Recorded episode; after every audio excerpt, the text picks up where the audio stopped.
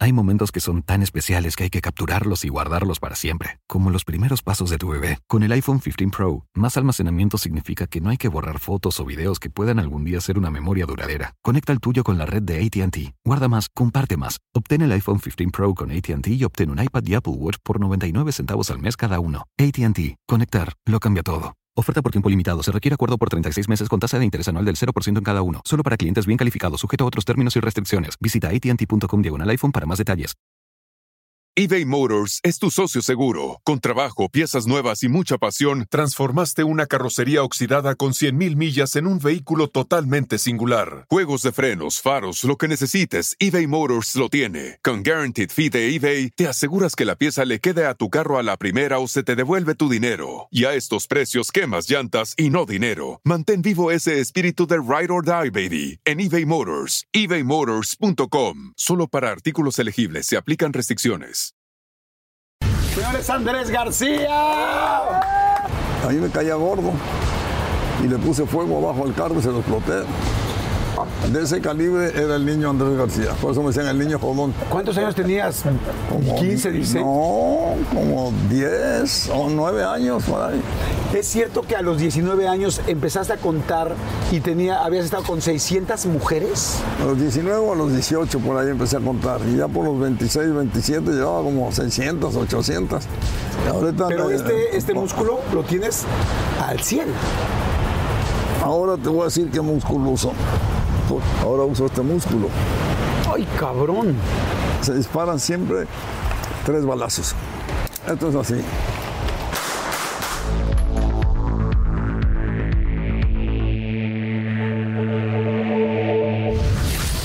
Híjoles, no saben lo rayado, contento este, que estoy.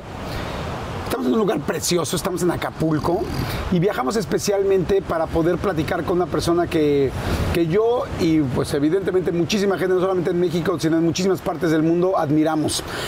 Nada más para que le vayan calando, el carruaje, los destrampados, tú o nadie, Chanoc, el libro El consentido de Dios, Paloma, El trinquetero, eh, El privilegio de amar, por supuesto, Manaos, Hermelinda Linda, Tintorera, así me puedo seguir, ¿eh? Así me puedo seguir. 106 películas. 106 películas, más de 25 telenovelas, eh, libro, eh, trabajo, productor, porque todo el mundo lo conoce como actor, pero es actor, director, productor, escritor y una de las personas más polémicas y netas que siempre he visto y que digo, no, no, qué par, qué par de este señor.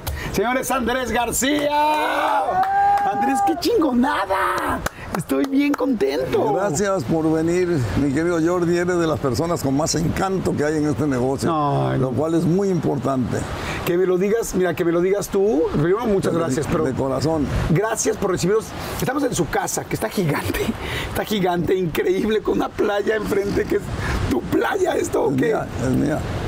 Eh, Inclusive yo eh, fabriqué, esta es una playa caribeña hecha en el Pacífico. Si tú ves la vegetación, es del Caribe. Ah, ok. Tú fuiste poniendo toda esta vegetación, claro. este- Toda y todas las palmas, todo, todo. Yo lo construí, puse todo, hasta las albercas, las palmeras en su lugar y todo. ¿Tú qué tomas? Yo fui tequilero muchos años, muchísimos años, y catador de tequilas y todo ese asunto. De repente dije, pues, voy a empezar a cambiar un poquito, ¿ves? Y ahora, por ejemplo, tomando calúa con tequila.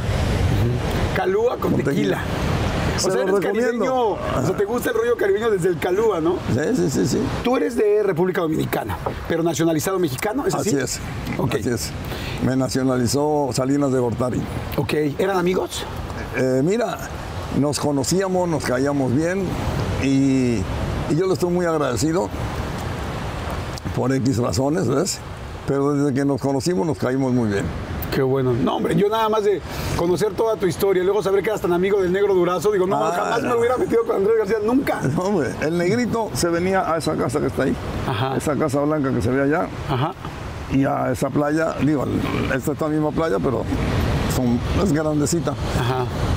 Y ahí se quedaba, se dormía en las hamacas, ahí le gustaba. Cuando ya se vino, cuando salió de la escuelita, ¿ves? Se la- todo el mundo lo sabe. Y ahí se venía y yo todavía de repente, a veces, este, tenía mis encuentros, en una ocasión me agarré a balazos como con cuatro judiciales y le dije, negro, te tengo que avisar porque me voy a agarrar a balazos con unos cabrones. Y, y dije, no sé si quieras moverte a otro lado, no vaya a ser que pierda yo. Dice, tú nunca pierdes, cabrón, aquí te espero. ¿Ah, sí? y aquí me espero. Y sí, una balacera que les puse a los cabrones allá. Yo creí que te iba a decir como, oye, no, a ver, espera. No, no, no, no, Tú nunca no. pierdes, cabrón, aquí, Aquí te estoy. espero. Wow. Y nos conocimos en los billares de la Roma peleándonos. ¿Ah, sí? Muy bueno para pelear. Y de ahí nos hicimos amigos. Y duró, te digo, hasta, hasta que se murió. Antes de morir, te digo, aquí venía. Aquí se estaba en la hamaca. Te digo, y digo, me voy a agarrar a balazos con unos judiciales aquí cerca. Si es- Aquí te espero, tú vas a ganar. No hay pedo, ¿qué tal? ¿Tu papá era piloto?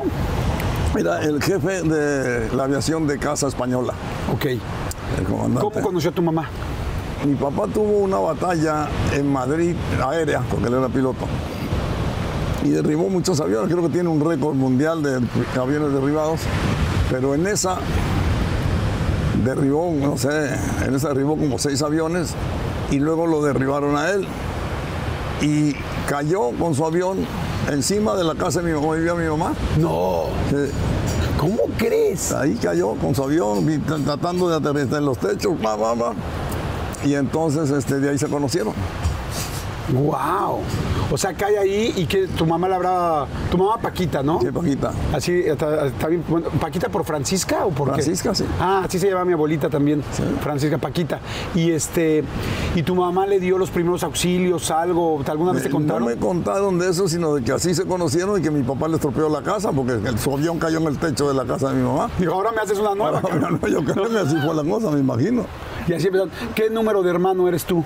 Yo soy el número uno, está mi hermano y luego mi hermana. Ok. Oye, ¿y cómo era esa infancia? Porque al principio viviste eh, en Dominicana. En Dominicana. ¿Cómo era tu infancia?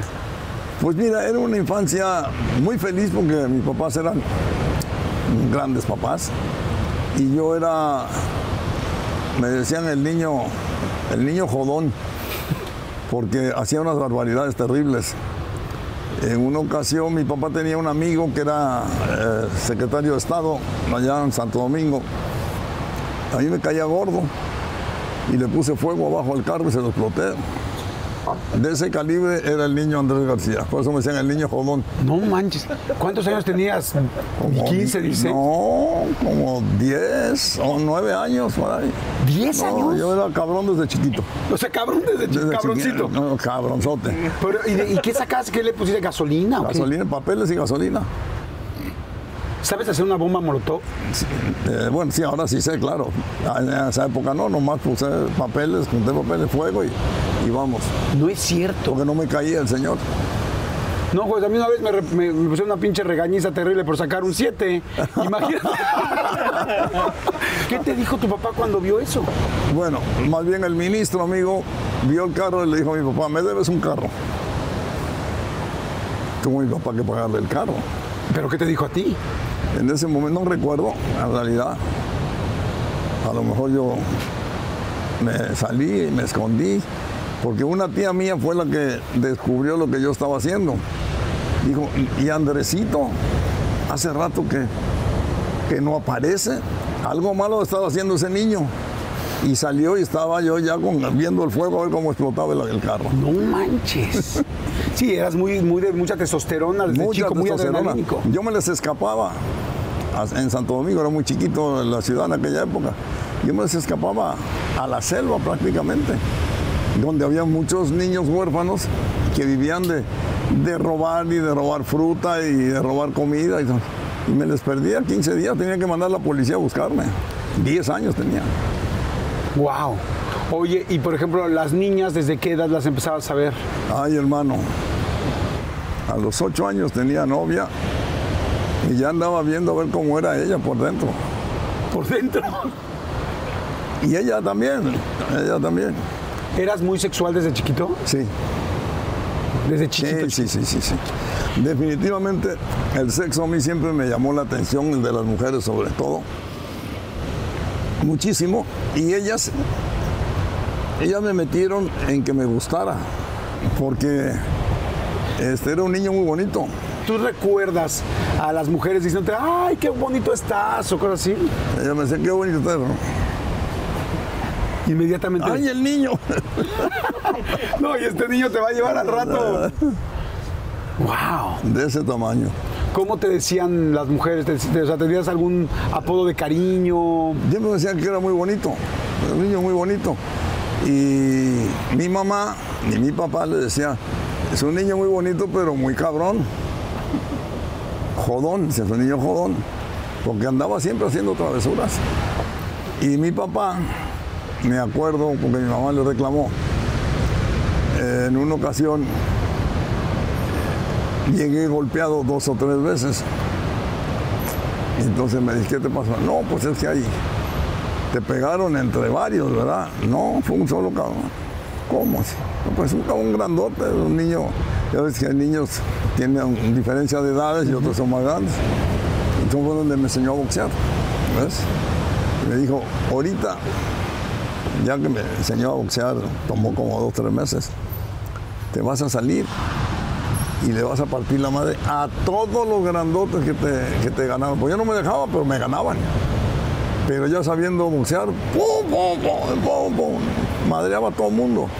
Pero luego me seguí, crecí y llegué a los 12 o 13 años y ya empezaron a hacer de más edad los, a los que, que, eh, que golpeaba porque me veían más chiquito, más joven, y pum, pum, pum. Oigan, ahorita seguimos con la entrevista, pero fíjense, es que hoy les traigo una gran sugerencia para resolver el caos que pueden ser nuestras casas en las mañanas, caray. Sobre todo para los que tenemos familias grandes, ya saben, niños corriendo por todos lados tratando de encontrar la mochila, este, papás tratando de tener listo el lunch, a todos vestidos, peinados, que eso es un rollo y claro, todos tienen que desayunar antes de irse. Pues bueno, aquí está el consejo.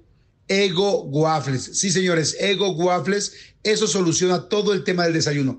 Que si alguien quiere un desayuno dulce, con frutita y mermelada, y que al otro se le antojó más bien algo salado, como con unos huevos, pues para ambos, Ego Waffles perfecto. Fíjense, Ego Waffles con algunas cosas extra al lado pueden hacer a todos muy felices. Y no solo en las mañanas, ¿eh? A cualquier hora del día. Cuando te da ese antojito de así de algo crujiente, esponjoso, dulcecito, pues tan fácil como poner un par de Ego Waffles en el tostador. ¡Ay, qué rico! Y ya tienes un super snack. Lograr ese desayuno y snack perfecto da mucha satisfacción, que es justo a lo que se refiere Ego Waffles con su frase el ego with ego, que significa festejar esos pequeños triunfos cuando puedes y vaya que hacer que todos lleguen a la escuela a tiempo gracias a un desayuno fácil y delicioso es un logro que en serio hay que celebrar. Así es que bueno, ya lo saben, busca Ego Waffles en el pasillo de desayunos congelados en tu supermercado más cercano, el Ego with Ego. Seguimos. eBay Motors es tu socio seguro. Con trabajo, piezas nuevas y mucha pasión, transformaste una carrocería oxidada con 100.000 millas en un vehículo totalmente singular. Juegos de frenos, faros, lo que necesites, eBay Motors lo tiene. Con Guaranteed Fee de eBay, te aseguras que la pieza le quede a tu carro a la primera o se te devuelve tu dinero. Y a estos precios, quemas llantas y no dinero. Mantén vivo ese espíritu de Ride or Die, baby, en eBay Motors. ebaymotors.com. Solo para artículos elegibles se aplican restricciones. Cuando tú te peleas en la calle, cuando tú te peleas con alguien, no en un ring, ¿cuál es el golpe o cuál es la sorpresa más cabrona que puedes hacer para El que no te 1-2. chinguen? ¿Uno, dos? Uno, dos. Es, es de frente, es uno, dos. Casi es un hecho que ahí va a acabar la Es un ancho que va acá porque la nariz se la rompe si le pegas bien. Ok. ¿ves? Y ahí con la nariz rota ya no hay pleito. Obviamente a los dos, tres años, pues estaba yo inaguantable. No buscaba bronca, pero el que me buscaba, ahorita. Va, de una vez. Y bueno, me metían a la cárcel, me metían a todos lados. Y entonces mi papá luego entonces reclamaba. Bueno, cabrón, ya párale. Y mi mamá le decía a él, ¿Tú le? Tú lo enseñaste, tú lo convertiste en una máquina de matar, porque ya a los 16 años, por ahí ten- eh, estaba viendo en mi libro unas fotos de cuando yo tenía 16 años. De un cabrón así, ¿no? ¿ves? Y le decía a mi mamá, si tú lo convertiste en una máquina de matar, a ver ahora cómo lo paras. Claro. ¿Y alguna vez llegaste a hacer algo en una pelea este, de cómo ofender al cuadro. No, no ofender, pero así como algo así Eh. muy fuerte. Una vez sí me golpearon entre 12 pelotaris. ¿12? 12, afuera de Gitanerías, no sé si lo conociste. sí, sí, era un bar, ¿no? Estaba la, la- la Fuente de las Cibeles o por ahí. Y eran, eran un, grupo de pelotaris, yo iba con, con cuatro o cinco amigos. Y entonces ahí empezaron las palabras. Y el encargado del dijo, no, no, aquí no, sálganse para afuera. Yo, ellos eran como 10 o 12 y eran unos gorilas, man, pelotaris. Y entonces este, dije yo, bueno, ¿cuál va a ser el primero? Porque ellos pensaban así, así, pero mis amigos se hicieron patos. Yo, yo para abajo. A ver el otro, para abajo. Al tercero se me echaron todos encima, me pusieron una madriza, mis amigos corrieron y me mandaron al hospital Wow. al hospital y ya del hospital a dar a casa de mi papá. Este, me dijo, ya ves, ya ves, te lo, te lo dije, man. Te lo dije. Si no pueden entre tres o entre cuatro, te van a dar entre diez, man. Y dicho y hecho me pasó. Madre. ¿Tú no estuviste mucho tiempo en el hospital? No, no, pues era, era, era muy fuerte, aguantaba, pero estaba muy golpeado. Los miedos en la vida van cambiando. Seguramente el miedo que tienes hoy no es el mismo que tenías cuando tenías 15 años. En esa época de los madrazos y de los 8, de los 12 cuates de gitanerías y todo, ¿qué te daba miedo? Perder, ¿Perder? perder. Yo tenía miedo a perder. Entonces yo, pues era un perro, era un bull era un, era un perro de pelea. Yo no le daba chance de nada. No provocaba. Y yo todavía les decía, conmigo no. Pero como tenía carita así de niño bonito, inclusive aquí en Acapulco, que era una raza brava, y se peleaba mucho la gente en las playas, por los lugares, para trabajar en las playas donde empecé yo, cuando me fui de la universidad. Y entonces la costumbre era decir, a ver, agarra a ver quién es el mejor de ustedes. Ah, pues yo, Juan, ¿quién- con, quién, ¿con quién quieres de nosotros? Y siempre me escogían a mí por mi cara de pendejito o de niño bonito. No sabían en No cuál se metiendo. y mis cuates le decían, el toro, un amigo que peleaba muy bien, pegaba muy duro, le se reía, era acapulqueño clásico, decía, la casaste mal, amigo, la casaste mal. Pues, y dicho y eso, para, para. Y además les, les abría muy feo. ¿Ves? Les abría, cuando pegaba, abría porque tengo unos huesos muy, Ajá. muy prominentes en la mano, ¿no? A ver, enseña tu mano. Están durísimos. como morteros, ¿no? Oye, pero fíjate, estoy ahorita pensando y digo, tu, tu memoria y tu agilidad mental, fíjense cómo lo hemos platicado tantas veces, o sea, el ejercicio, una persona que hace ejercicio tal, vas no solo ejercitando tu cuerpo, ¿no? Que si estoy flaco, que si no, que si, que si por estar fitness, no, tu cerebro. Cerebro. Porque, porque este músculo, no sé si ahorita de los mismos madrazos o cómo pegues, Ahorita pero este, este músculo lo tienes al 100. Ahora te voy a decir que musculoso, porque ahora con la, el- la, la- la- la operación de la, de la espalda me, me duele mucho, tengo muchos dolores todavía porque fue muy grande. Ahora uso este músculo. ¡Ay, cabrón! No manches. O sea, con este es. Ahora es con este, porque tampoco me gusta que me ganen Claro. o que abusen, porque te digo que tengo un problema. ¿Cuándo fue la última vez que disparaste? Anoche. ¿Sales a disparar al mar o qué? cabrón que se mete. Y hay gente que se mete sin pedir permiso. Y desde allá, desde donde duermo, pum, pum, pum. ¿Escuchaste un ruido? Algo? no, escuché gente discutiendo. Y era Angelito con unas gentes que querían a fuerza que me despertara para conocerme. Pues a las 10 de la noche, cuando ya a la edad que tengo, no te Claro. y tampoco estoy a. ¿Me entiendes? Claro. Si encuentras a alguien y te dice, oiga, un autógrafo con mucho gusto, pero no está dormido, no, despiértelo. Él no me despertó, pero les aventó un par de balazos. Y yo pues imaginando, porque ha pasado, pasa cada rato, ya, ya que arriba aventé otros balazos y ya se fueron. ¿Crees alguna vez haber matado a alguien? O sea, ¿has disparado a alguien que dices, no, Si te, duda? contesto, si te contesto eso, te tengo que matar. No, no, mira, vamos a dejar esto acá. Oye, salud. Salud. Vamos a hacer un refil, señores. Vamos, estoy platicando con Andrés García, muy interesante. Y yo creo que cuando una persona ha vivido tanto como has vivido tú, hay todo que aprenderle. Gracias, Refil, amigo. señores, refil, échense refil, denle like, por favor, si les está gustando. Suscríbanse, por favor, activen la campanita para que les podamos avisar siempre que tengamos algo nuevo. Vamos a un refil. Ustedes también regresen a la cocina. Tal, saludos a la gente que está haciendo que hacer, a la gente que está haciendo home office, a la gente que viene en su coche, a la gente que está haciendo ejercicio, a la gente que solo lo escucha y no lo ve para poder hacer otras cosas. Qué chido, gracias. Y pues refil de una vez. Ya estamos de regreso. Le estoy platicando, este, Andrés, que yo nunca tuve armas cerca, entonces les tengo mucho respeto. Y le dije, no sé realmente bien cómo disparar. Las armas se disparan siempre tres balazos. Entonces, esto es así. Una bala de estas, eh, Esta- cual- cualquier calibre mata a una persona o no Cualquier calibre puede matar. Esta es una bala de impacto, porque es 380, es como una 38 corta, de hecho así es, una 9 milímetros corta, pero es redonda, entonces impacta y te tumba. Tú lo que quieres es que se caiga y no te siga disparando. Algo importante decir es aquí en esta playa no hay gente, no, No. hay absolutamente nadie. Es algo como muy importante de comentar. Esto que hicimos ahorita de disparar ya es legal, es ilegal. Me vale madre. si te vas a ajustar a lo que es legal, no te dejan ir al baño. Si alguien entra a tu propiedad, Le puedo partir la madre. ¿te asaltaron alguna se metió alguna vez alguien a tu casa en tu vida? Cuando yo no estaba. Puta, imagínate que la que se hubieran metido los cabrones. No, yo siempre quise. Porque una vez estaba María Fernanda, la mamá de Andrea, se quedaron allá a vivir en el rancho un, un tiempo y llegaron y las asaltaron. Pero sabían muy bien porque era el ajusque es muy chiquito. Y este todo el mundo se conoce y te están vigilando. Nunca se metieron estando yo.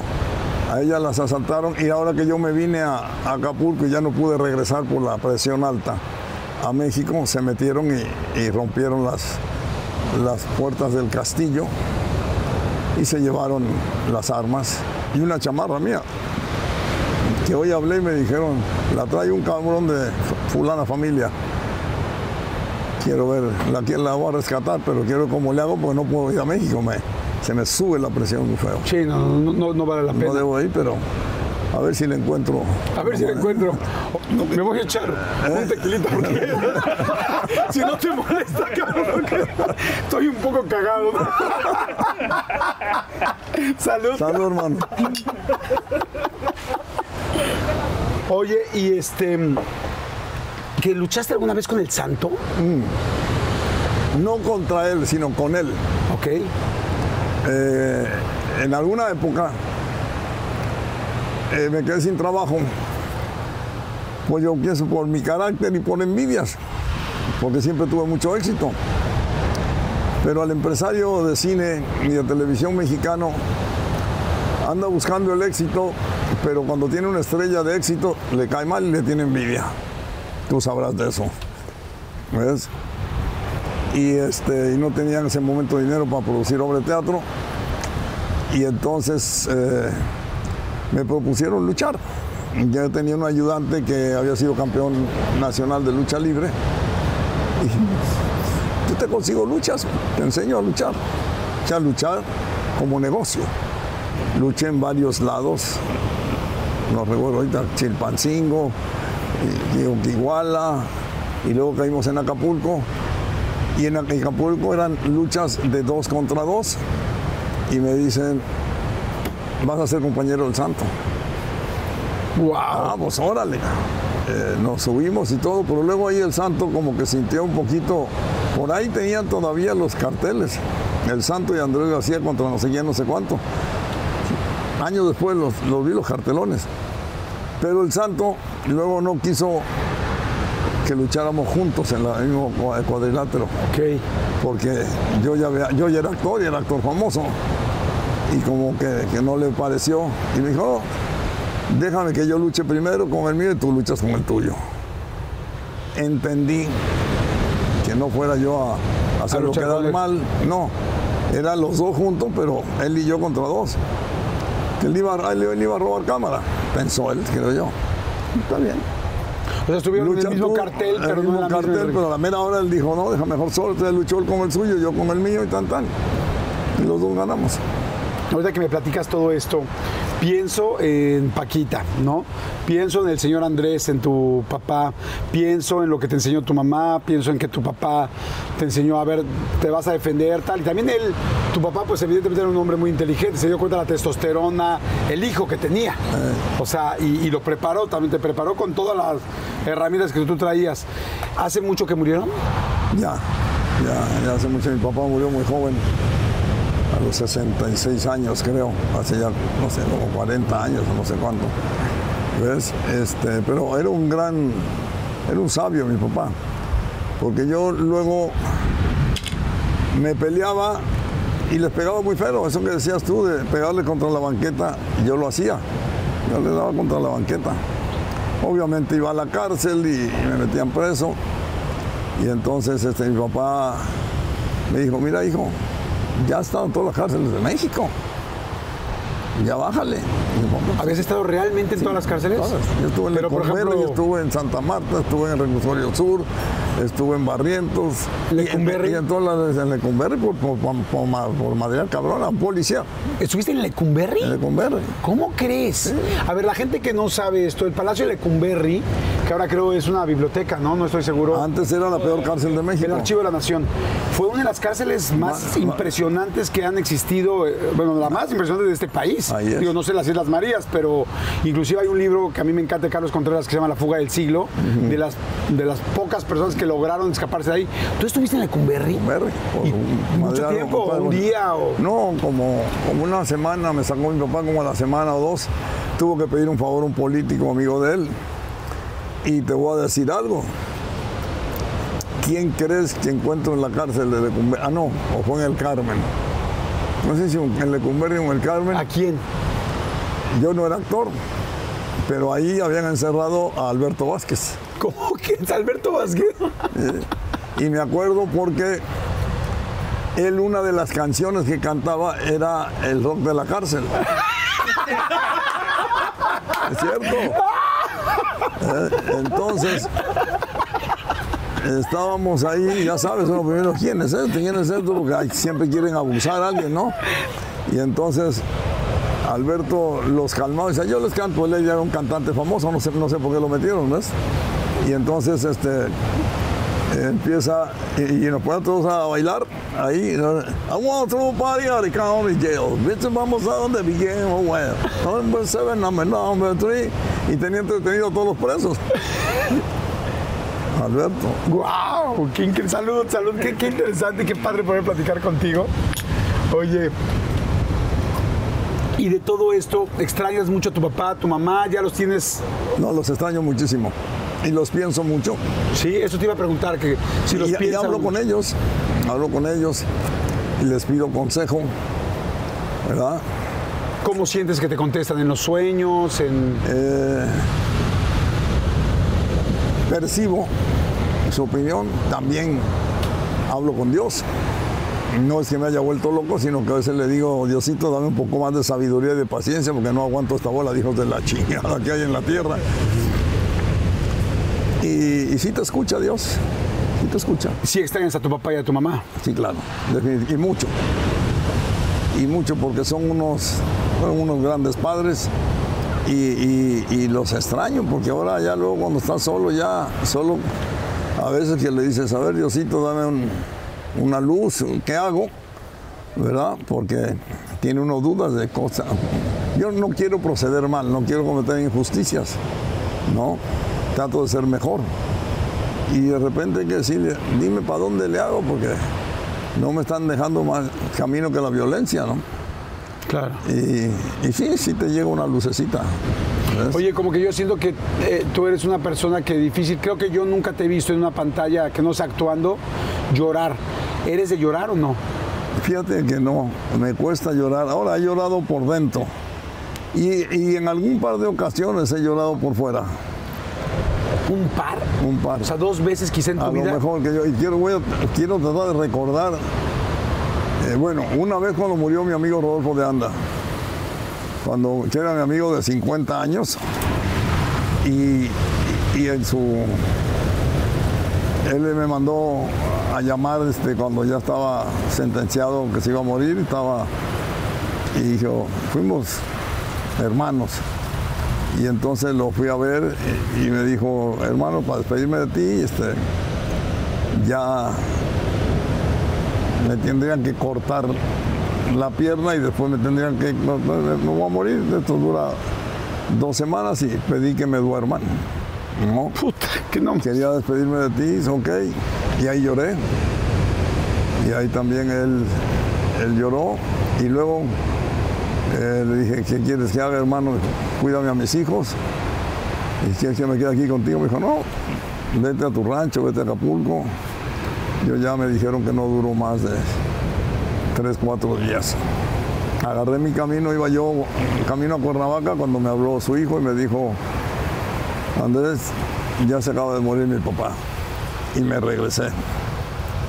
Y ya estaba muerto y ahí sí lloré, pero no podía parar de llorar. No podía parar de llorar. ¿Y a tus papás están enterrados o, est- o los incineraron? Aquí están sus cenizas. ¿En el mar? En ¿Aquí? esta, están en esta playa. ¿En esta playa? Están las de mi mamá y de mi papá.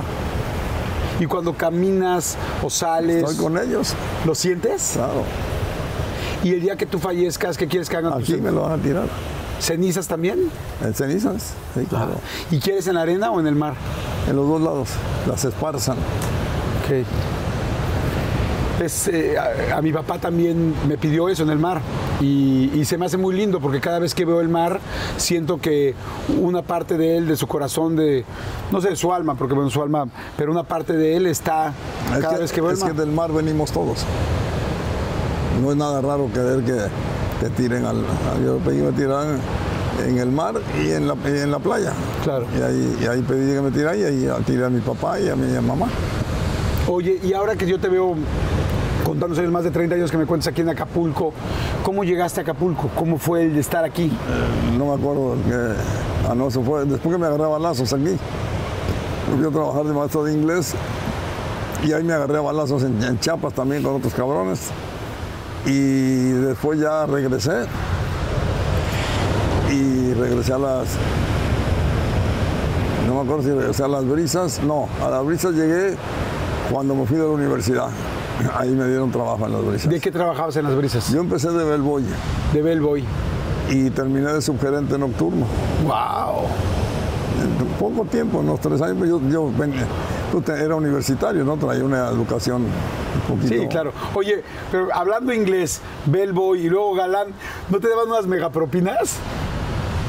Y unas mega viejas. O sea, había, había quien las propinas eran de otra manera. De otra manera. Con Cuerpo Matic. Así es. Oye, ¿conociste gente famosa? Porque ese era el Acapulco Mira, yo te Dorado, voy a decir una de las que me arrepentí. De las que no, no- no estuviste con ella. No quise porque, porque soy sentimental. Jorge Luque, que en paz descanse, un día me lo encontré en el Villavera. Que es un me- hotel aquí en Acapulco. Sí, y me dijo, Andrés, estoy con Farah Fawcett y su marido. Farah Fawcett vio tu foto, porque había una foto mía en el Villavera en algún lado, y me dijo, yo quiero conocer a ese hombre. No. Entonces me dijo, vente al Villavera porque quiere contigo. ¡No! Y me encantaba, era una de las mujeres más bellas del mundo. Quiero decirles algo, en esa época, yo nací en el 71, que Farrah Fawcett eh, estaba de moda, todos teníamos, en todas las casas había un póster de Farrah Farrah Fawcett. Fawcett. Porque, entonces, pero fíjense qué, qué- qué chistoso. Todo el mundo veíamos el póster de Farrah Fawcett y Farrah Fawcett veía la foto de Andrés García. ¿Cómo la ves?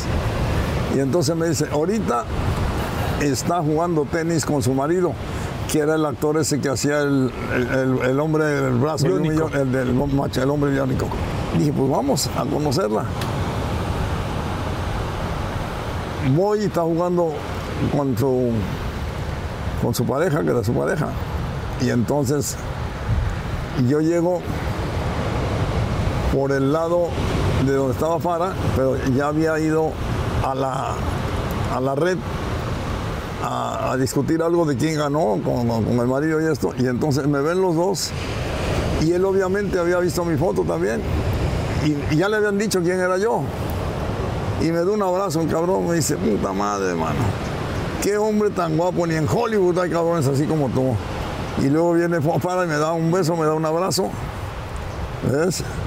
Y entonces, este, con todos los huevos del mundo, le dice, ahorita vengo, me agarra la mano y me lleva y Jorge Luque atrás, No. ¿verdad? ¿Con el esposo enfrente? El esposo enfrente, No es cierto. así. Y ya en la puerta de su cuarto, le dije, mira, he soñado contigo, porque yo soñaba con Farrah Fawcett. Le dice, pero ¿sabes qué? Tu marido me cayó muy bien.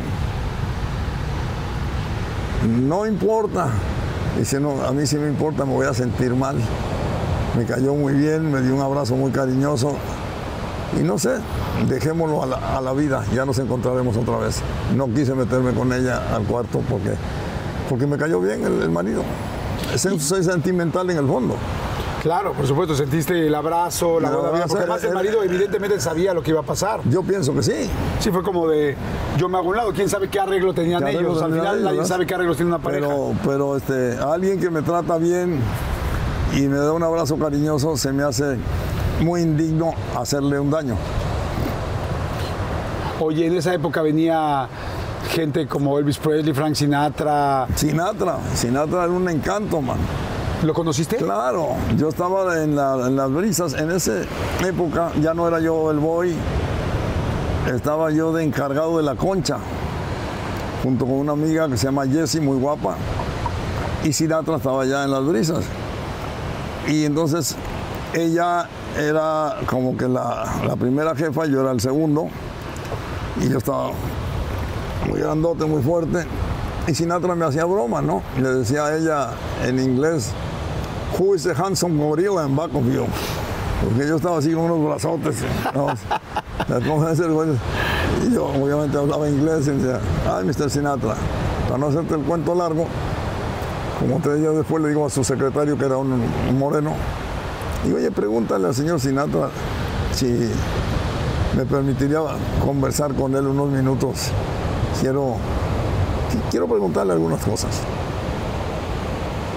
Ese mismo día vino y me dijo que sí, cómo no. Te espera en su suite, en su cuarto.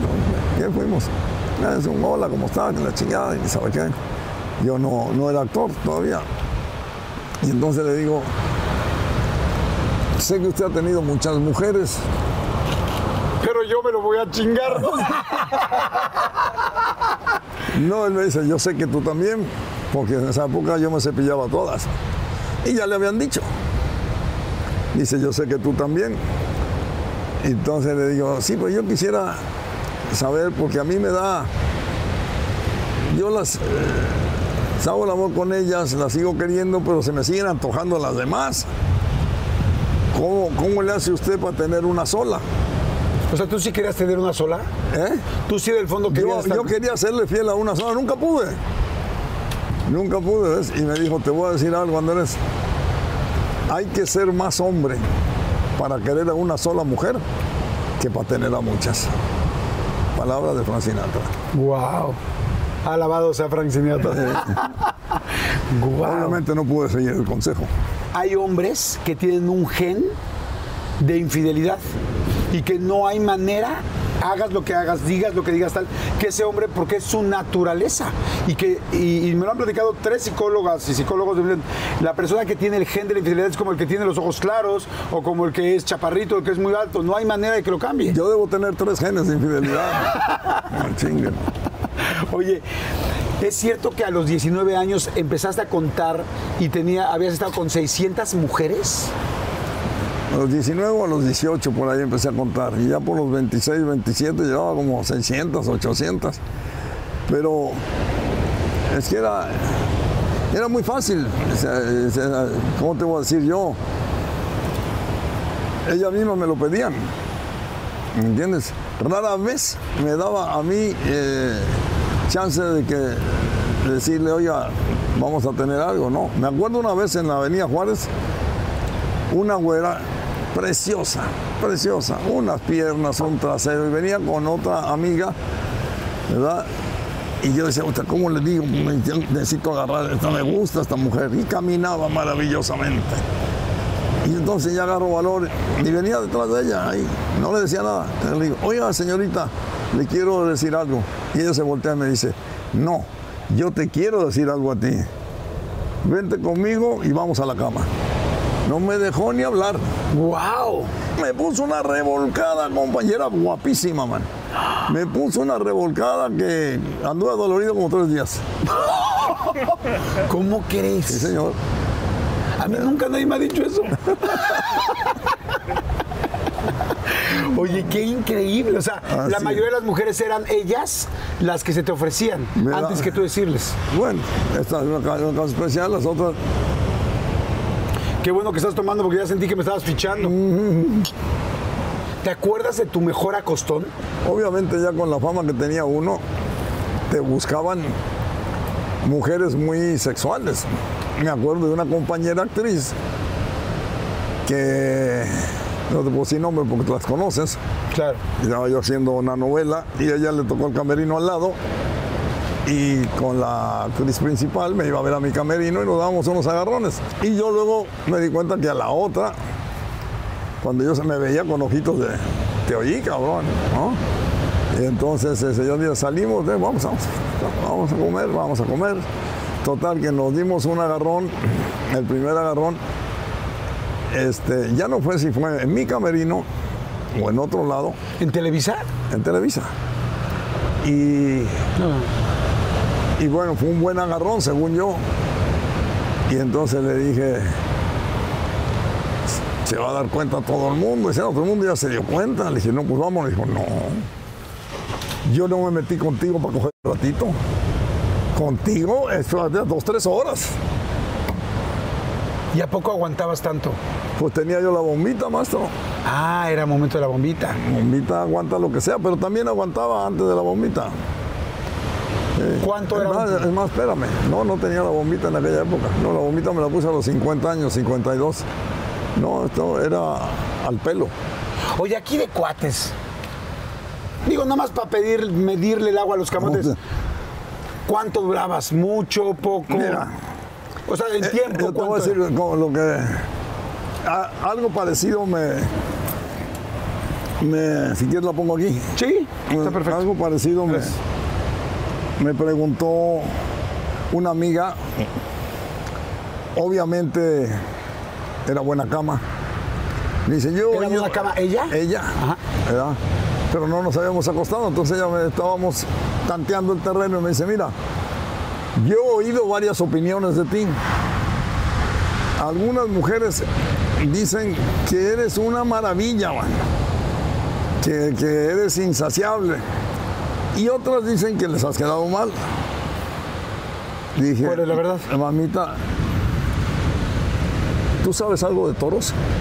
Me dijo, no, mira. Manolete, Dominguín, el, el- el cordobés, los grandes toreros del mundo, para verle una buena corrida tienes que que ver por lo menos ocho. No te hacen una buena corrida toda, toda, toda su buena corrida. Ahora, cuando ves una corrida de esa dices, puta madre, mereció la pena ocho. Haz de cuenta. Ok. ¿verdad? O sea, yo no, no, no es bueno esforzarse de más en las cuestiones del sexo. Hay que irlo trabajando y ganando y que vaya aumentando. Ojo, cuando era más joven, pues hasta, hasta tres una tras de otra. Pero ya después hay que irlo trabajando y eso se va alimentando y va aumentando. Hay que ir agarrando confianza. Claro. Y esa es la verdad. Pero sabes que es bien, bien chingón que lo digas y más tú, que seguramente hay muchos hombres que te están viendo y que dicen, puta, es que Andrés García anduvo con tantas mujeres y más de 1500 mujeres y él lo dice y sí. Dice, sí, pero los hombres somos hombres y hay días que te va bien, hay días que no te va tan bien, o sea, porque es un cuerpo que uno no controla. Así es. Pero aparte, no es buen sistema tratar de hacer un gran trabajo siempre. Porque si no siempre van a querer lo mismo. Yo que- te voy a explicar lo que me enseñó una maestra, también famosa, que era una mujer hermosísima, no te puedo decir su nombre. Una maestra guapísima. Y, y siempre me encantaba. Hicimos el amor muy bien, más o menos normal. Entonces yo quería seguir para quedar mejor, para conservarla mejor. Me dijo, papacito, no te esfuerces. Déjala así. Vamos a quedarnos aquí, no hay compromiso. Conmigo no tienes que quedar bien. Las cosas se van dando. Vamos a quedarnos aquí, vamos a platicar un ratito en la cama. Y si nos queremos vestir o salir, salimos, vestimos. Era una verdadera maestra. Porque a los 10 minutos ya estaba yo así otra vez. ¿Verdad? Claro. Igual, con el mismo sistema, otra vez, no te preocupes porque eso es lo peor que hay para el sexo, estar preocupado. Y es cierto. Y vamos a platicar de lo que quieras, vamos a echar chistes, cuando quieras nos vestimos, cuando quieras nos vamos y otra vez, como cuatro veces, mano. El secreto es no estar preocupado por ello. Me lo enseñó una mujer, no lo inventé yo. Claro, fíjate, a veces los hombres no lo sabemos y quien No. te lo enseñó fue una mujer, pero además una mujer muy generosa. Y muy sabia. Porque no todo el mundo dice y sabe, sí, muy sabia, que tenía experiencia y Tengo sabía. experiencia, ¿no? Y aparte, este, eh, le interesaba yo o le gustaba Claro. yo y por eso me dio esa clase, ¿no? Eh, ahora, por ejemplo, a partir de, no sé si escuchaste de los libros de las sombras de Grey, que fue un libro muy famoso, que las mujeres traían donde había mucho rollo de sadomasoquismo, un poco que el hombre amarraba a la mujer y todo este asunto, en fin. Este, eh, te tocó, eh, con tantas mujeres, te tocó alguna mujer con un fetiche especial, de es que a mí me gusta que me arra que me, que me peguen, o a mí me gusta que me hablen fuerte, o que me digan palabras sucias, o que me amarren, o que me echen cera. Sí me han tocado todas esas. todas. Pero nunca, nunca, nunca me gustó pegarles. ¿no? Eh, bueno, mira, yo te volteate, te doy tres nalgadas si te sirve de algo, pero hay unas que querían, pégame en la cara, pero no, no me voy a sentir bien yo. ¿Me entiendes? Y luego sí, la otra sí, algunas este, me decían, déjame que te amarre. Y me amarraban ellas a mí. ¿Y te gustaba o no? Eh, fíjate que sí, es una sensación especial. Salud, a mí también. eBay Motors es tu socio seguro. Con trabajo, piezas nuevas y mucha pasión, transformaste una carrocería oxidada con 100.000 millas en un vehículo totalmente singular. Juegos de frenos, faros, lo que necesites, eBay Motors lo tiene. Con Guaranteed Fee de eBay, te aseguras que la pieza le quede a tu carro a la primera o se te devuelve tu dinero. Y a estos precios, quemas llantas y no dinero. Mantén vivo ese espíritu de Ride or Die, baby, en eBay Motors. ebaymotors.com. Solo para artículos elegibles se aplican restricciones. When you need mealtime inspiration, it's worth shopping Kroger, where you'll find over 30,000 mouthwatering choices that excite your inner foodie. And no matter what tasty choice you make, you'll enjoy our everyday low prices, plus extra ways to save, like digital coupons worth over $600 each week. You can also save up to $1 off per gallon at the pump with fuel points. More savings and more inspiring flavors make shopping Kroger worth it every time. Kroger, fresh for everyone. Fuel restrictions apply. Sí, porque no sabes por dónde te van a llegar. Es una sensación, no Y es algo padre. No, y aparte el sentirte que, estás a disposición de ella, ¿verdad? Te, te entra un, no sé, una, una energía, una, una, no sé, como un furor Sí, sí, sexual. sí. Eh, eh, leía de que alguna vez comentaste que habías estado toda una noche, que a veces eh, un día completo y que tres días en recuperarse. ¿Has estado, has tenido muchas relaciones seguidas con una mujer? Sí. ¿Alguna vez las contaste o, o Eh, para mira, nada? yo no la conté, pero una amiga mía sí la contó, inclusive lo dijo. Yo no me acordaba porque terminé agotado. Ella fue la que lo dijo en una entrevista. Le preguntaron una pregunta y dijo, mira, lo más tiempo que yo he hecho el amor ha sido con Andrés García. Hicimos el amor nueve horas seguidas. Claro, había ayuda. La bombita, una pastilla, Es- las dos. Yo no sé, no sé. ya lo sabes, ajá, pero había ayuda. ya no me acuerdo y, y de ahí yo dije, ah, caray. Con, él- con esa muchacha tuve un, un gran romance, fue un gran amor. Y, sí fue cierto lo que ella había dicho, yo nunca había contado las horas, pero ella sí. Wow. No, pues salud. Salud. Oye. ¿Te enamorabas de ellas? Yo siempre, con todas las mujeres, eh, nunca me metí con una mujer que no me gustara. Algo me gustaba de ella. Y, y siempre me enamoré hasta cierto grado de, todas las mujeres con las que hice el amor. Pues, pero se me seguían antojando las otras. ¿Fuiste infiel con todas? ¿Te sentías alguna vez mal o no era No, porque yo nunca prometí ser fiel a nadie, a ninguna. Oye, hoy sé que estás, que tienes una pareja, eh, bueno, con Margarita. ¿Te siguen buscando las mujeres? Mira, este, parece que sí. Dice el compadrito que ayer vinieron dos muy guapas. Y ya yo me había acostado, le dijo, no, no lo puedo despertar. Pero ya no tanto como antes. Porque ya, ya son 80 años, son 80 años. Y aparte no, no puedo caminar bien todavía, estoy empezando a caminar. Pero no pierdo las esperanzas.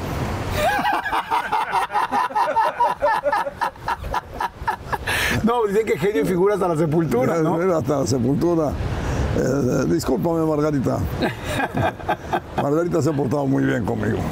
Llevan muchos años juntos, ¿no? Como 20. O sea, no, no casados, casados como 10 o algo así, pero eh, relación como 15 o 20, algo así. Oye, ¿y cuándo fue lo de la bombita? Como por ahí de los 50 años. Te voy a explicar cuándo fue. Me dio cáncer de próstata. Y entonces me operaron la próstata y me quedé impotente. No había manera de que aquello respondiera. Yo pensé que por ser Andrés García y ser yo quien soy, dije, yo sí voy a... No hubo manera. Y mis amigas todas lo intentaron, algunas y todo, porque siempre conservé buena relación con todas. Hasta que apareció lo de la bombita. Por cierto, yo soy el único hombre, creo, hasta donde yo sé, que se ha puesto tres bombitas. ¿Qué pasó entonces? Mis amigas todas se reunieron, hasta las que no veía hace tiempo, para probar la bombita, porque lo leyeron en los periódicos o en las entrevistas. Entonces, pues ahí vamos, todos a probar la bombita, horas y horas, porque...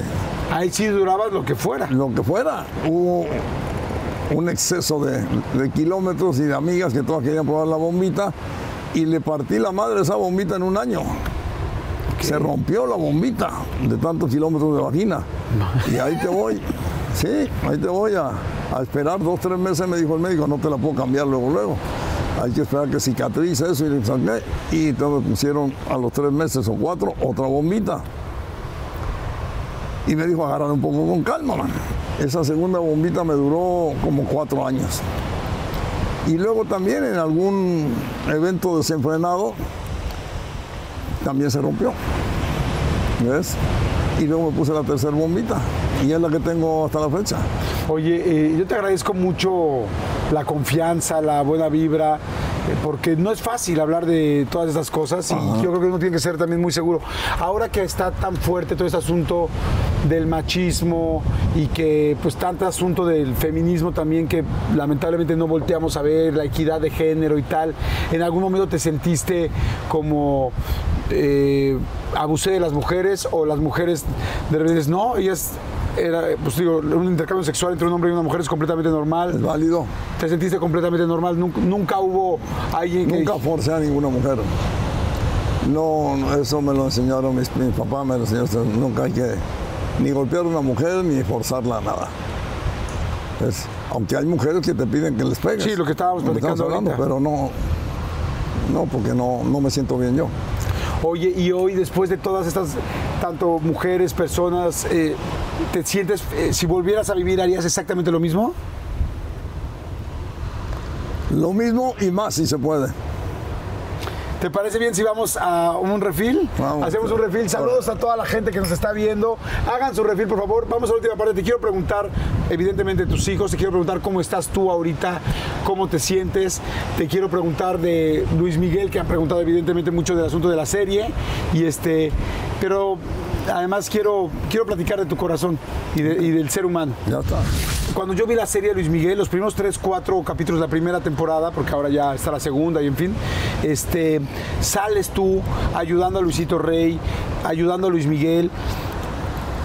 Cuéntame un poco de eso. Lo, que sale en la serie es real, está exagerado, ¿no? ¿La viste? Es real. Eh, vi, sí, vi, gran parte de la serie, ¿cómo no? Sí. A Luis Miguel lo quiero como un hijo, man. ¿Ves? Este, igual que a Roberto. Hay, hay algunos que los quiero igual que a mis hijos. ¿Ves? Y este, es cierto que lo, que lo que pusieron ahí en la serie, está correcto. Está hasta bien elegido el que hizo el papel de mí. Ah, ¿Te preocupaba quién va a ser mi papel? No, porque cuando me enteré que me habían puesto ahí, ya lo habían hecho, dije, por curiosidad, voy a, a ver, está bien, ¿no? se defiende. Yo creo que el director no lo dejó explayarse más, se podía dar más el personaje, Ajá. ¿ves? Porque igual que a Luisito Rey, el personaje de Luisito, ahí eh, de- desperdiciaron algo para lo que les sirva. Luisito Rey era mucho más encantador de lo que lo sacan en la serie y mucho más cabrón. ¿Mucho más cabrón? Mucho más Te iba a cabrón. preguntar ahorita eso, si era así de cabrón como se ve en la serie. Mucho más. Ahí se quedaron cortos. Mucho más cabrón. Te lo digo yo. Igual que cuando él quería era mucho más encantador. No querías que se fuera, man. ¿En Tenía las dos, los dos lados. ¿Tú supiste algo de Marcela, de su esposa? De todo este asunto de dónde está la mamá de Luis Miguel. Es- Digo, no, no me lo tienes que decir, no, evidentemente no, no, te voy a comprometer. sí, sí supe, pero no, no quiero hablar de eso. Porque obviamente, este, pues, Sí, es algo muy ah, delicado, evidentemente delicado no a doloroso para que no. Por supuesto, por supuesto, por supuesto, por supuesto. Eh, con Miki, este, y digo, quiero aquí decirles algo importante. Hay una. Hay, hay cosas que uno puede preguntar y hay cosas que son extremadamente delicadas porque pueden ir mucho más allá. Y, y yo lo que busco siempre, mi querido Andrés, es nunca en una entrevista hacer algo que lastime a otra persona. ¿Qué, qué es Miki para ti? Te voy a quitar aquí un animalito que traes. ¿Qué, qué es Miki para ti? Eh, tiré a ti. ¿Qué es? Mickey, eh, Mickey es como un hijo.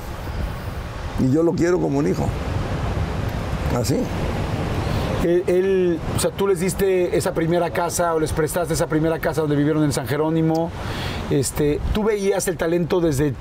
Tú fuiste de los primeros que vio el talento de Luis Miguel. El primero. Su papá lo trajo un día, eh, porque era, estábamos a 20 pasos, una casa de la otra, o menos. Y dice, oye Andrés, coño, ven a que veas, porque el niño resulta que es un súper dotado, que el niño está tocado. Y a ver, ¿está tocado de dónde o cómo? No, hombre, que no lo sabía yo. Que de repente me dijo, papá, quiero que me oigas cantar y, y me he quedado espantado. Y quiero que lo escuches. Y ahí, bueno, empezó a cantar un pedacito de la malagueña. No se la sabía completa. Dije, ay, cabrón. Dice, "No, ¿me sigues? No, no me sé más que eso. Se sabía como dos pedacitos de otras dos canciones. Pero con eso tenía para darte cuenta de la voz y el eso que proyecta Miki, que es como que el, eh, te transmite el sentimiento de lo que quieren decir las palabras a través de su voz. Es un, es un don, ¿no? ¿Verdad? Tú oyes las canciones de Mickey y, te metes dentro de la canción y, y te metes dentro de los sentimientos que provocan, ¿no?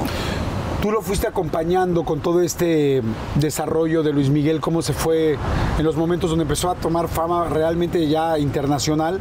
Tú lo fuiste acompañando. Y alguna vez escuché que, que Luis Miguel te consideraba verdaderamente como si fueras también su padre.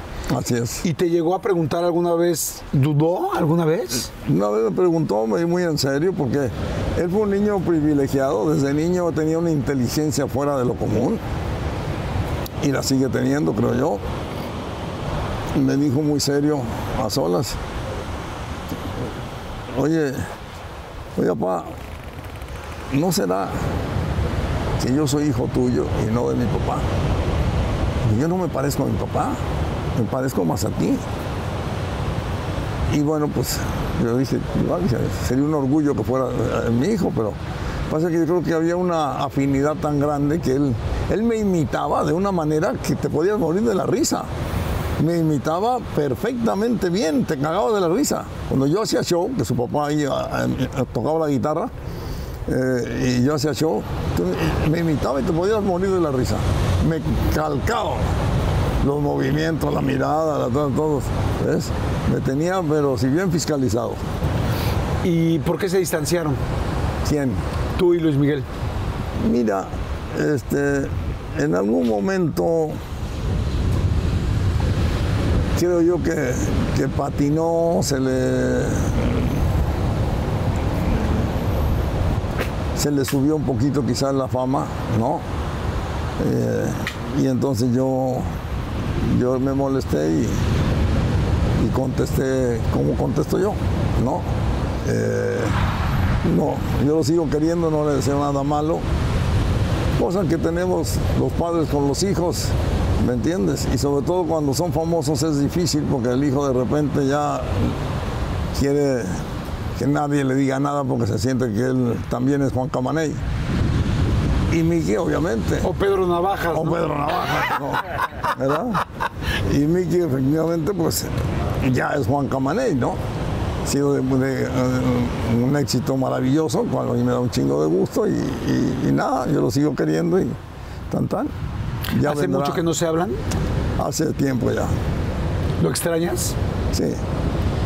¿A quién más extrañas? De todas las personas cercanas que estén o que ya no estén aquí, ¿a eh, quién extrañas eh, mucho? Extraño a Rodolfo de Anda, extraño a mi amigo Jorge Rivero, que está en Estados Unidos, mi hermano. A Vicente Fernández le mando una- un abrazo muy grande, a Chente. Chente, te mando un abrazo, ya sabes que te quiero mucho. Y Humberto Elizondo, somos un hermano también, pues son de los, eh, de, de los pocos que quedan, los demás ya de, de mi edad ya se murieron. ¿Ves? Somos pocos que quedamos, ¿no? ¿Te da miedo morirte? No lo sé. Yo siento la muerte cerca.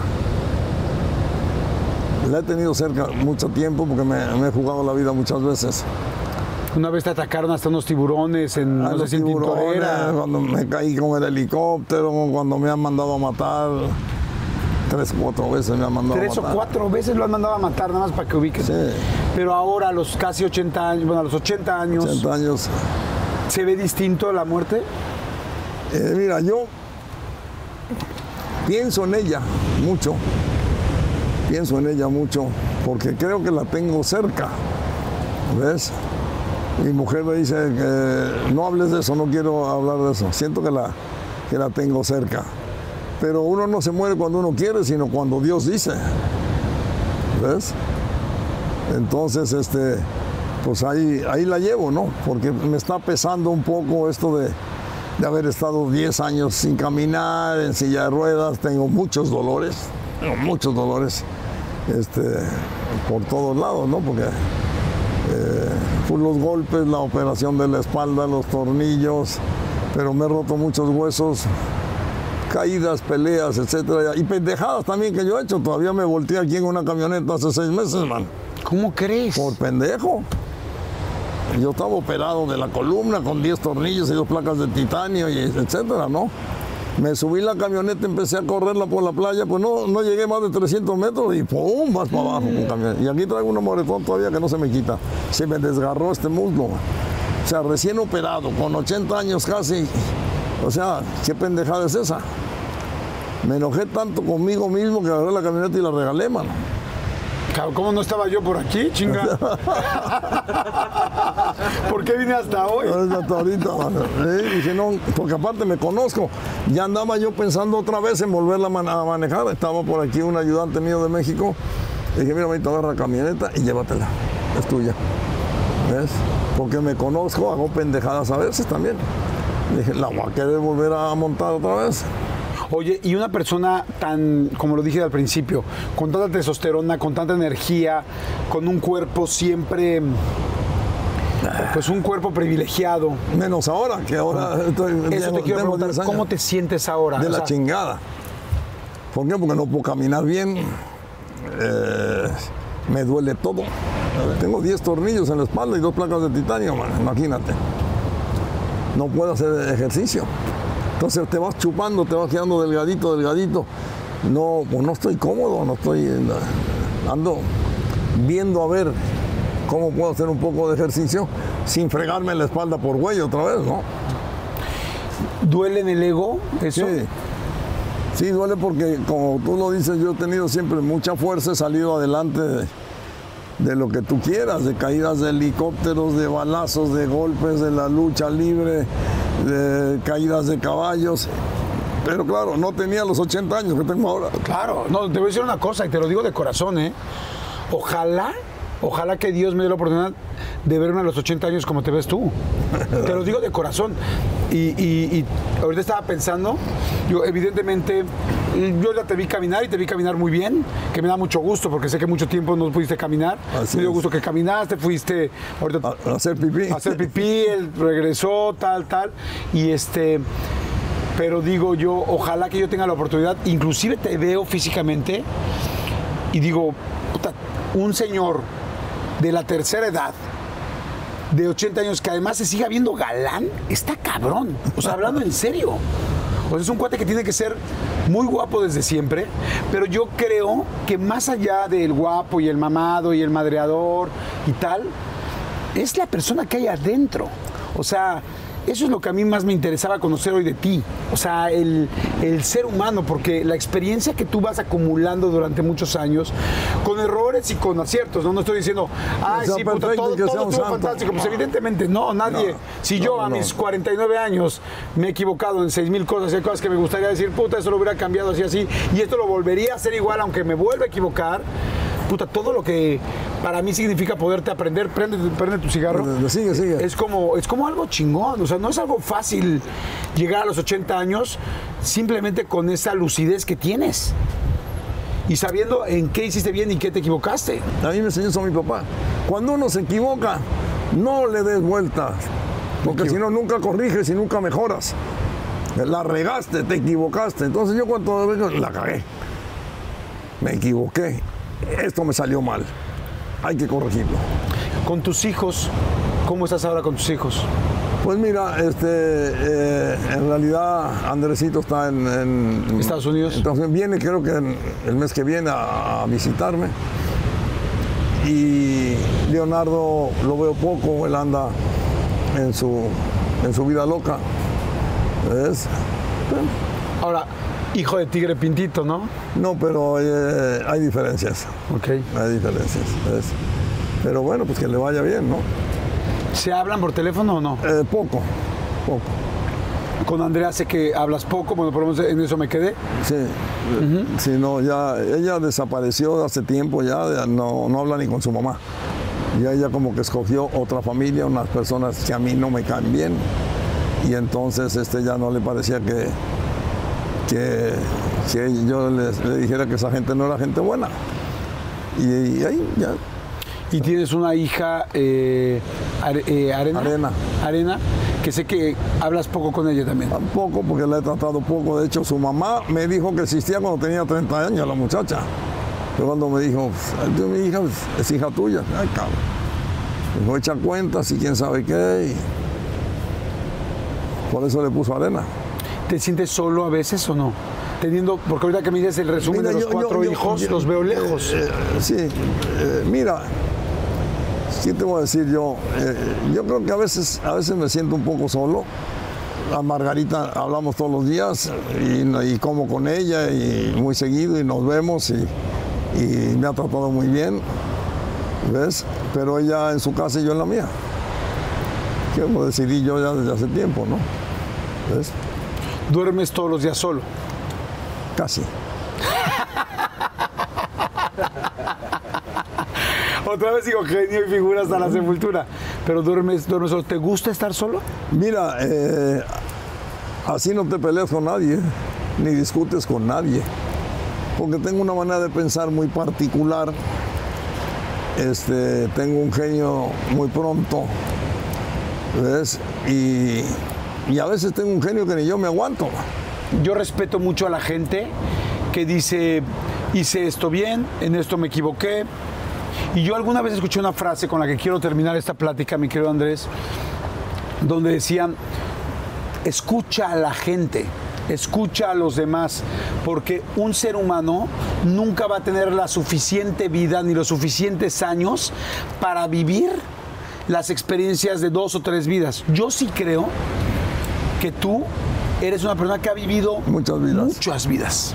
Yo también. O sea, verdaderamente, o sea, ya más allá de de ser un decir un este no, pues un hombre que ha estado con muchas mujeres, un playboy, como se podría decir, o un hombre que ha tenido muchos trabajos. Imagínense hacer más de 110 películas, haber nacido en República Dominicana, estar con los chicos de la selva, estar jugando con ellos, echando relajo, con un papá militar, con una mamá que le cayó el avión, con después decir, bueno, voy a ser un niño muy complicado porque yo traigo una testosterona cabrona, después venirte a México, después de México decir voy a Acapulco, después de Acapulco vender enciclopedias, después trabajar en el eh, de, de, Bellboy, después empezar a ser gerente del, mismo hotel donde empecé de Bellboy, después ser actor, después ser el actor, uno de los actores más importantes, después, o sea, tras, tras, tras, tras, tras, tras, tras, después ser un hombre de los más temidos o con un pinche carácter y dices, ay cabrón, qué miedo me da este güey porque no sé si me va a partir la madre o me va a abrazar, o sea, y después de tener tantas mujeres, después de tener cuatro matrimonios, o sea, esos son muchas vidas. Y yo quiero en lo personal aprender de ti y yo quiero que la gente tenga la oportunidad de aprender a alguien que se ha equivocado, que ha acertado, que lo ha hecho bien, que lo ha hecho mal, pero que ha vivido un chingo y que eso no es fácil. Entonces te quiero hacer. Yo lo he hecho bien, lo he hecho mal y lo he hecho peor también. Lo he hecho bien, mal y, peor. Y en realidad todo el mundo lo hemos hecho bien, mal y peor. Así es. Pero hay que decírselo para que no se le olvide a uno y aprender de los errores. Para mejorar como persona. Y yo lo que les quiero decir es, nunca, tu vida nunca va a ser suficiente para aprender todo lo que tienes que aprender. Tendrás que vivir varias vidas. Y tengo yo a alguien aquí a mi lado ha tenido esa oportunidad de vivir muchas cosas. Entonces te quiero hacer unas preguntas finales que para mí y para la gente que te ve creo que van a ser muy importantes. La primera es hablando de amistad. ¿Qué nunca debes esperar de un amigo? Alguien que ha pasado con tantos amigos de ida y de regreso, ¿qué nunca debes esperar de un amigo? ¿Qué... Ahí te va. Nunca debes esperar, no de un amigo, de nadie, y luego te explicaré que parezca un poquito brusca la, la terminología. Nunca debes esperar de nadie que te dé nada, porque siempre te vas a decepcionar y de ahí te empiezas a amargar. No, lo que debes esperar es que tú le puedas dar algo a todo el mundo. Ok. No me digas qué quieres que hagan por ti. No, ¿qué puedo hacer yo por los demás? Wow. En tu experiencia, ¿qué sí debes esperar de un amigo? O sea, ¿quién es un verdadero amigo? ¿Quién es una verdadera amiga? Mira, eh, un verdadero amigo, una verdadera amiga es el que te dice la verdad en su momento de tus errores. El que no te dice que siempre estás bien si no es cierto. Ese es un verdadero amigo, una verdadera amiga, quien te dice, fíjate Andrés, creo que estás mal aquí por esto y por esto. Hablando ahora de mujeres sin traiciones. Hablando de mujeres con toda la experiencia que tienes, y con todas las mujeres que has hecho feliz y las mujeres que te han hecho feliz a ti. ¿Qué enamora a una mujer? Que la hagas reír. Que la hagas reír. Es lo que más la satisface. Eso es lo que enamora a una mujer, que la hagas reír. ¿Qué no debes hacerle a una mujer?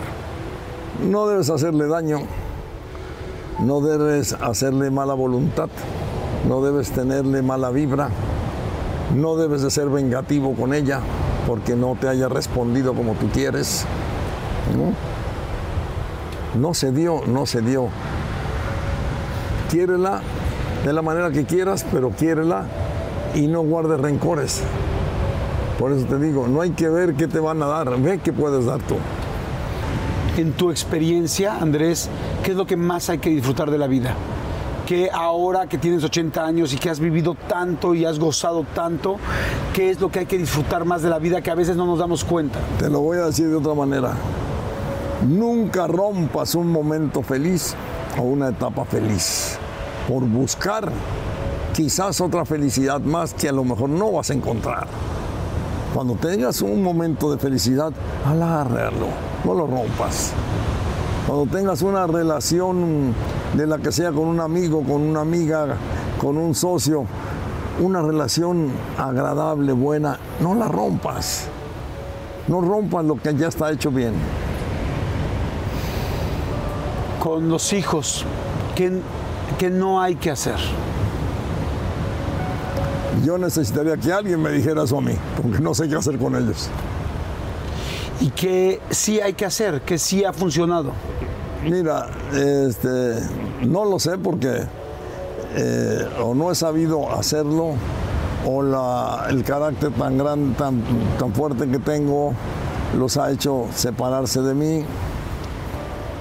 Lo que yo no pude hacer fue convivir con ellos mientras crecían, porque estuve muy, muy ocupado trabajando, porque yo quería poderles dar lo que yo no tuve, casas, carros, etcétera.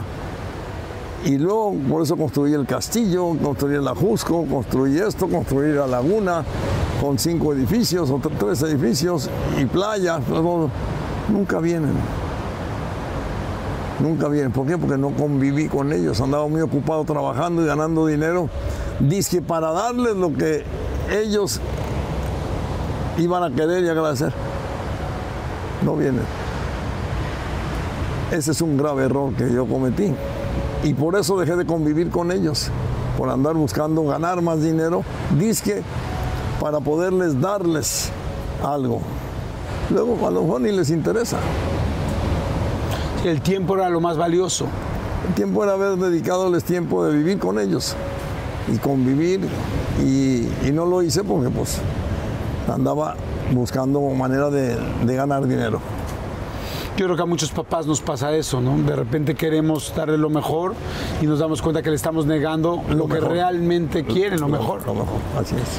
Y finalmente la persona más importante de todas, tú. ¿Qué es lo mejor que has hecho contigo? ¿Qué es lo que más te aplaudes a ti, de Andrés para Andrés? No niños, no hijos, no carrera, no nada. De ti a ti, ¿qué es lo mejor que has hecho hasta hoy? ser una buena persona en un 85%. No te puedo decir que un 100% porque no sería cierto, pero yo en un 85% de mis acciones y de mis relaciones he sido una buena persona. También, pues cuando pues, he tenido que, que soltar al tigre, lo suelto.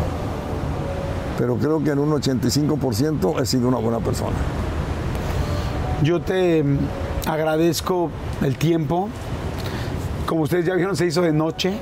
Se hizo realmente de noche, pero yo te puedo decir una cosa, que esta es una tarde que nunca voy a olvidar, porque es muy difícil tener la oportunidad de platicar con alguien que ha vivido tanto y con alguien que estoy seguro que va a vivir mucho más y que va a seguir disfrutando mucho más. Normalmente Gracias. la gente que ha estado con varias mujeres, ya no quiero decir tú que eres un récord Guinness, pero que ha estado con varias mujeres, en muchas ocasiones, no lo he visto tanto en hombres, pero lo he visto muchas mujeres, mujeres muy guapas, que se llamaban mucho la atención y que tenían a todos los hombres a su merced, están solas hoy. Y a mí me da tanto gusto saber que tienes una pareja. Eh, eso me hace pues no sé si puedo decir muy feliz, pero sí, porque aunque sé que nos conocemos muy poquito, me hace feliz ver que otra persona sea feliz y que tú me hayas regalado esta tarde completa hasta la noche. Es algo que yo agradezco mucho. Gracias. Y, y yo siempre cuando me preguntan mis hijos, ¿no? ¿Qué es lo que más te gusta de tu trabajo? Le digo que tengo la oportunidad de aprender de gente muy grande. Gracias. Y no estoy diciendo que en ser muy grande sea alguien que no se equivoque. No, Todos nos equivocamos. el Pero- éxito se consigue a base de equivocaciones. Exactamente.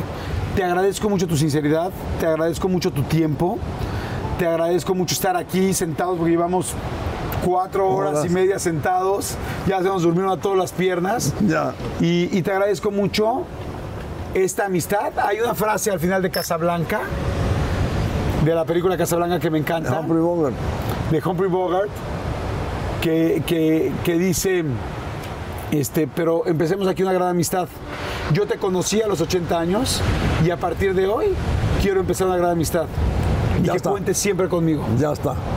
Y te deseo que sigas igual. Tienes cuarenta y tantos años, estás en el mejor punto de tu vida. Viniendo de ti, Señor. lo creo completo, porque ya me sentía que ya estaba empezándome a madrear a los casi 50. Nos pasa a todos. Pero alguien me lo dijo a mí también en aquella época y dije, pues a lo mejor tiene razón. Y hice las cosas mejores después de los 40 años. Pues me quedo, me quedo con eso, me quedo tranquilo y tienes un nuevo amigo. Venga. Gracias, muchas gracias Andrés. Muchas gracias, por el tiempo a y por todo. Muchas Gracias a gracias. Gracias a ustedes, muchas gracias por lo que hacen todas las semanas, gracias por darle like, gracias por compartirlo en Facebook, en Instagram, en TikTok. Muchas gracias y Andrés, gracias a ti. Gracias a ti. Muchas, muchas gracias. Nos vemos la siguiente semana con la mejor de las vibras. Chao.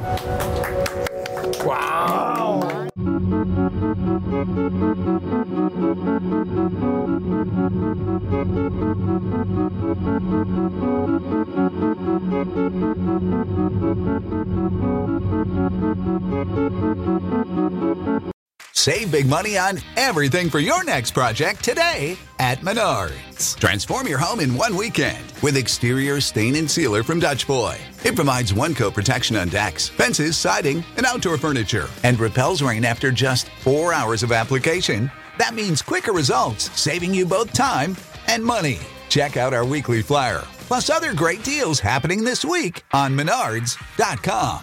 Save big money at Menards. One, two, three, four. Those are numbers. But you already knew that. If you want to know what number you're going to pay each month for your car, use Kelly Blue Book My Wallet on Auto Trader. They're really good at numbers. Auto Trader.